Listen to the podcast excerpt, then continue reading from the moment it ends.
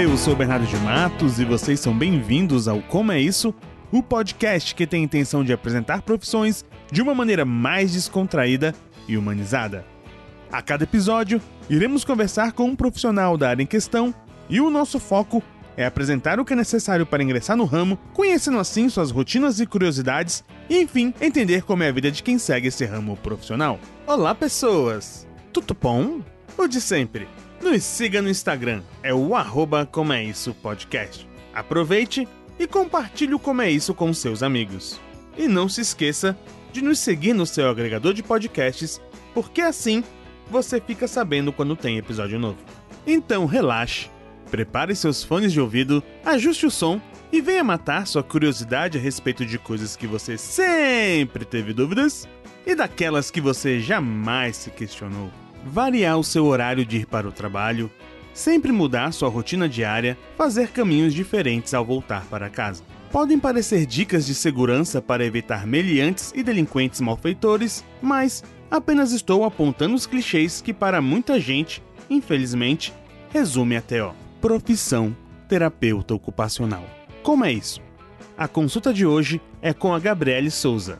Ela mora em Brasília e trabalha na área já há dois anos. A Gabriele veio contar como a área é importante e ajuda em várias situações. E antes que você fale que o TO é um fisioterapeuta com outras funções, feche o seu biquinho que nós vamos te ajudar a recuperar as suas funções.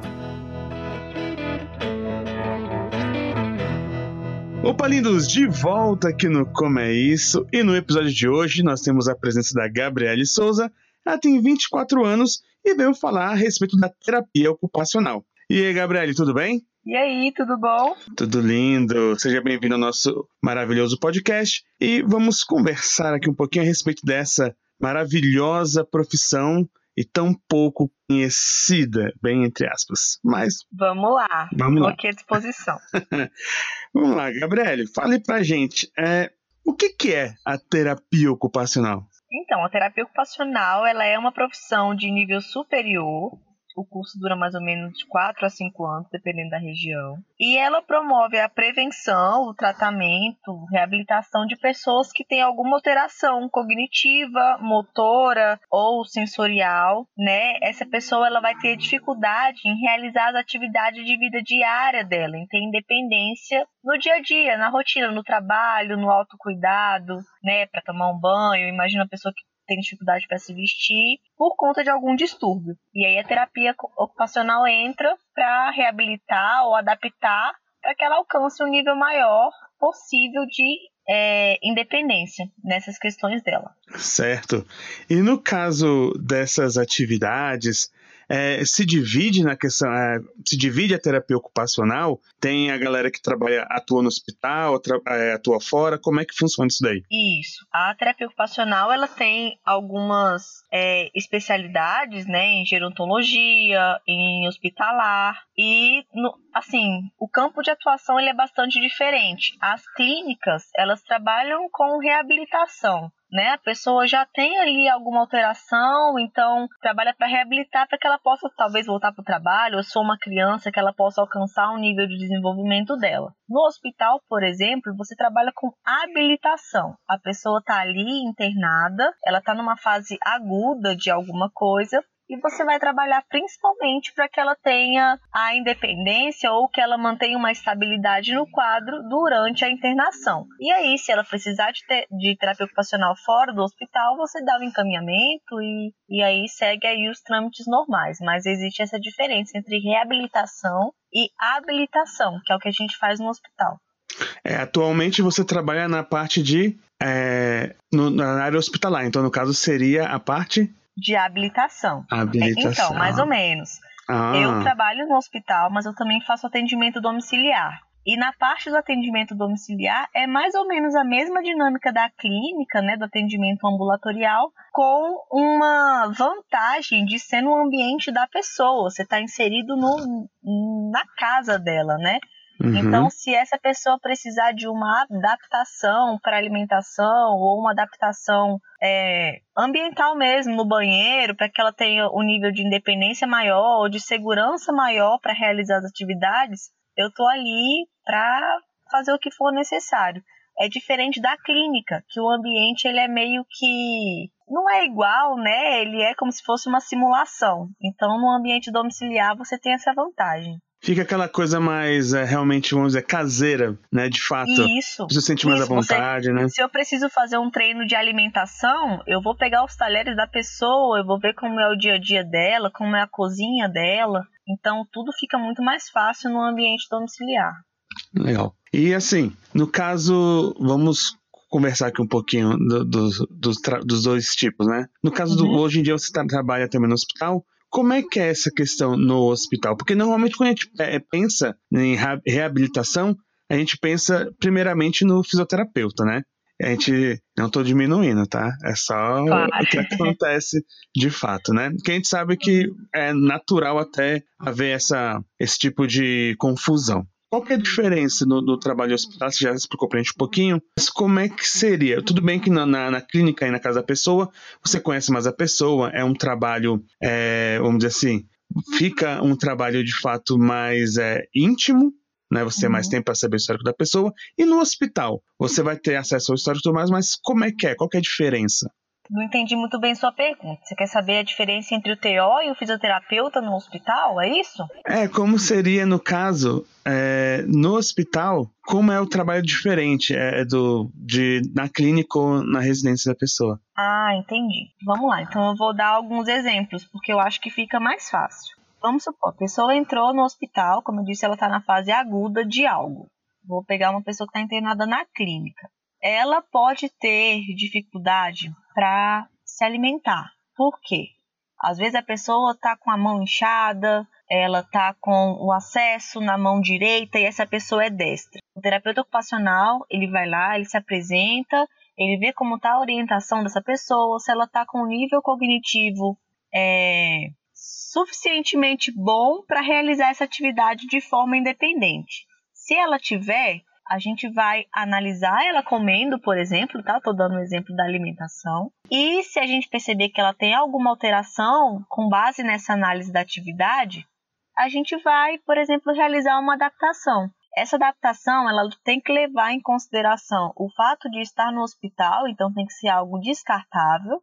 A gente tem que usar algum material que proteja né, o paciente para não ter nenhum risco de infecção. Ele tem que ser útil naquele momento, então, se precisa, por exemplo, um, um exemplo bem clássico da terapia ocupacional, que várias pessoas conhecem, aquele famoso engrossador de talher, é algo que a gente usa bastante no hospital, porque por conta mesmo dessa questão da destreza, às vezes o paciente está com um acesso ali, a mão incha, precisa de algo um pouco mais grosso para ter mais firmeza, para segurar e se alimentar sozinho.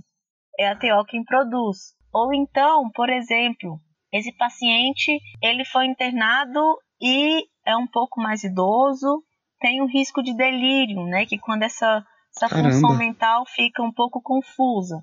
A gente trabalha com a estimulação cognitiva, tanto orientação também para o acompanhante, né? Coisas que podem diminuir esse risco, para ele ficar mais ativo, mais consciente. A gente promove também ali atividades de interesse para aquela pessoa que fica muito tempo internada. Tem pessoas que ficam 40, 50 dias na internação. Então, é uma ruptura de cotidiano, a pessoa não está ali na sua casa, não está com sua família. Então, a gente precisa de ter alguma estratégia para que ela se sinta menos prejudicada, né? E aí a gente faz ali o resgate do histórico dessa pessoa, quem ela é, o que ela faz durante a vida e tenta deixar essa internação um pouco um pouco menos incômoda, né? Um pouco mais tranquila aí durante o período que ela ficar no hospital. Caraca, que legal, bem profundo. Ou seja, na minha cabeça de leigo, era. Eu sabia que tinha um grau de, de aprofundar no, no hospital também, né? Mas não, não, não, não achava que era tanto assim também. Pô, que legal, maneira demais. E agora, complementando o início da minha pergunta lá, qual que é a diferença do fisioterapeuta para o terapeuta ocupacional? Olha, é, eu sou muito leiga na parte da fisioterapia. São Uhum. profissões diferentes, mas eu vou tentar aqui fazer um comparativo muito grosso, tá? Tudo bem. É o seguinte, o fisioterapeuta, pelo que eu vejo no hospital, é, ele atende o paciente, ele está preocupado com a questão motora e respiratória daquele paciente. Se ele vai conseguir levantar da cama, se ele vai conseguir ir até o banheiro caminhando sem deixar que o oxigênio desse, dessa pessoa caia muito, né, e que ele tenha alguma alteração aí. Então ele vai é, se preocupar em fortificar a parte respiratória dessa pessoa e também a parte motora, né, uhum. né, para que ele tenha aí essa, essa segurança maior para se recuperar. Até porque se o paciente está internado e ele se não se mantém ativo motoramente falando, o declínio dele pode ser maior, tá? Então, o fisioterapeuta ele faz exercícios é, tanto na cama, no leito, para que esse paciente consiga levantar, né, para que ele consiga andar, depois, ou então ficar em pé primeiro, depois uhum. para que ele consiga andar, e aí são os passos, né, que ele está caminhando para uma recuperação. Então eles fazem uma, uma contagem de passos, assim, de de níveis, né? Que demonstram se esse paciente já consegue sentar, ele avança um nível. Se ele já consegue levantar da cama, já é um outro nível. Se ele consegue caminhar, já é um outro nível. E aí eles ficam ali observando é, como é que tá o sinal daquele paciente, se ele está com falta de ar, Aí ele volta um nível para baixo. E aí a TO pode ajudar também. Ah, se ele foi para o banheiro junto com a físio, beleza. Poxa, mas ele foi tomar banho, sentiu falta de ar durante o banho. O que, que a TO pode fazer para que esse banho seja menos cansativo para esse paciente? Vamos fazer a análise da atividade, vamos ver qual é a dificuldade que ele está tendo no banho. Deu para entender? Entendi, sim. Anotei aqui também já. Aproveitar aqui um beijo para o nosso querido amigo Vitor Veio, que já participou aqui, fisioterapeuta. Não, os fisios são maravilhosos. Eu tenho amigos fisioterapeutas nos hospitais e eles dão muito, muito trabalho pra gente, assim, no sentido de, ó, aquele paciente ali tá precisando de TO, tá tendo dificuldade em tal atividade, vamos lá, vamos avaliar. E eles, a gente tem uma troca bem legal, assim, dentro do hospital. Ah, isso é essencial, que legal, muito bom saber. É, Gabriele, é, você tem alguma dica aí para dar para quem é, está se preparando ainda para começar os estudos aí na área da TO? Da TO? Tem alguma dica para dar para essa galera? Hum, uma dica prática, vamos pensar. Ah, hoje em dia a gente tem terapia ocupacional na Universidade de Brasília, foi lá que eu me formei. É a única universidade aqui do Centro-Oeste que tem TO. E aí é o seguinte, a gente é formado para atuar na saúde pública, né? A Universidade de Brasília, por ser uma universidade federal, ela é para trabalhar no âmbito federal, né? No âmbito público. E aí hoje o campo de trabalho de Brasília ele é particular, né? Você vai ver muito mais profissionais atuando em clínica, em hospital particular ou em atendimento domiciliar do que efetivados por concurso público. Então, a dica que eu dou para a galera que quer entrar né, na, na terapia ocupacional ou está se formando é que procure saber mais sobre o mercado de trabalho na área privada, né? Se possível, corre atrás de estágio, tenta conversar com alguém que já está dentro da área para saber como funciona, né? Para já sair da faculdade pelo menos preparado aí para como vai ser o, o mercado de trabalho, que é um pouquinho diferente do que a gente aprende na graduação. É, isso aí sempre é importante, é bom saber, dica valiosa mesmo. É, qual é a maior dificuldade, na sua opinião, é, no caso você, como profissional, na hora de, de exercer a profissão? é, cansaço físico, mental? Tem alguma coisa que aperta mais ali na hora do trabalho?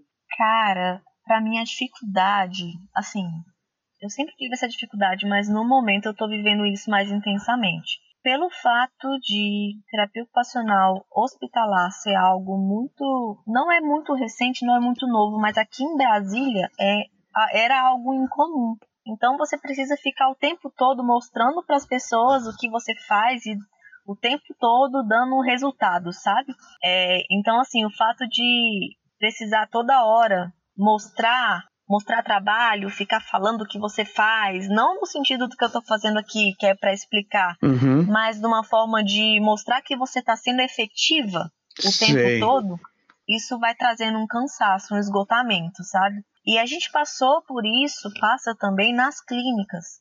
né? Quando a gente era mais novo aí na, nas clínicas, as pessoas também ficavam o tempo todo meio que provando a pessoa, né? Querendo saber o que, que ela faz, por que, que é bom, por que, que não é. E ok, isso é ótimo porque as pessoas vão conhecer o seu trabalho, mas cansa um pouquinho porque você tem que ficar se, se reafirmando o tempo todo, sabe? Então isso traz um pouquinho de cansaço mesmo, físico, né, também, mas mental principalmente. E assim, seguindo essa linha aí, né? Você tá feliz com o que você faz, mas você, você já comentou aqui com a gente que você trabalha também na clínica e também na, no hospital. Você pretende em algum momento é, seguir um, apenas um dos dois ou não? Você pretende manter assim os dois lados?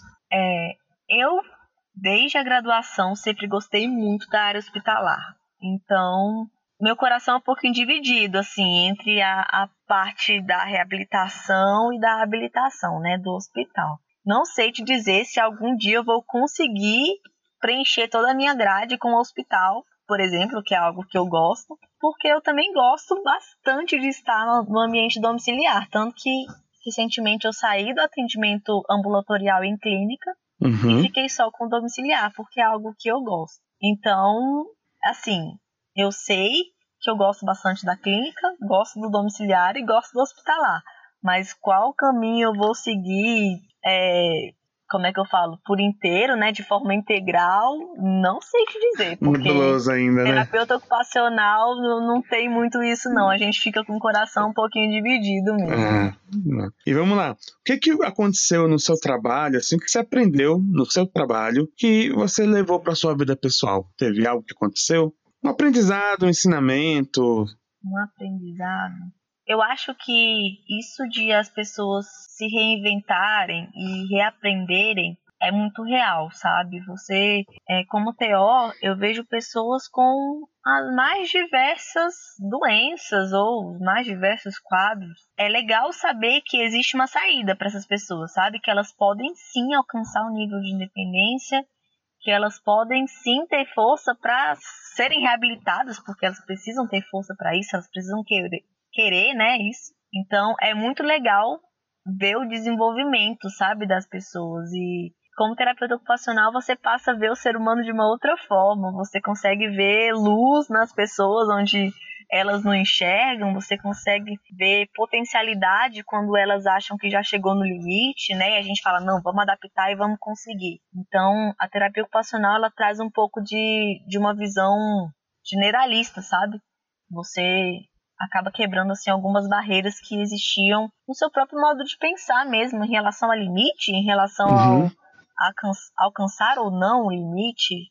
É, eu acho que a principal principal aprendizado para mim foi esse, assim, de reinventar mesmo, né? De ressignificar o cotidiano de alguém, de, de aprender a lidar com as mais diversas adversidades. Não sei se eu consigo colocar dessa forma. Pô, que maneiro. A gente tá chegando aqui aos finalmente, Gabriele. E uma vez que você já comentou aí dos pontos positivos que até atrás e auxilia, é né, muito importante na sociedade. O que você poderia dizer aí para quem deseja seguir essa área? Uma mensagem positiva, uma você já deu a dica, né? No caso, agora mais um incentivo aí pra galera. Olha, terapia ocupacional é uma profissão linda, sabe? É, eu não conheço nenhum terapeuta ocupacional, mesmo que ele não tenha é, de primeira pensado em fazer TO, eu não conheço nenhum que se formou e se frustrou na profissão. É uma profissão assim muito gratificante.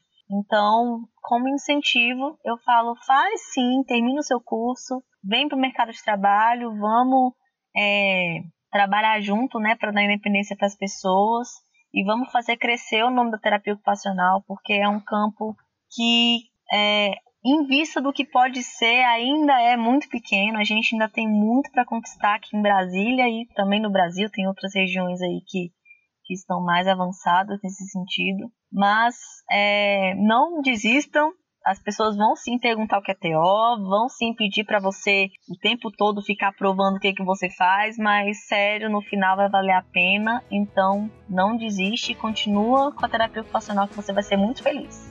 Olha só, coisa boa. Pô, Gabriele, muito obrigado. Eu sei que tem muito mais coisa aí que a gente pode conversar sobre o assunto. Pois é. Fica aí o convite para que você volte aqui e a gente converse mais. E a todos que estão aqui nos ouvindo, muito obrigado pela atenção. Um beijo no coração de vocês e já sabe, né? Se profissionalize. Tchau, tchau, galera. Isso aí, muito obrigada.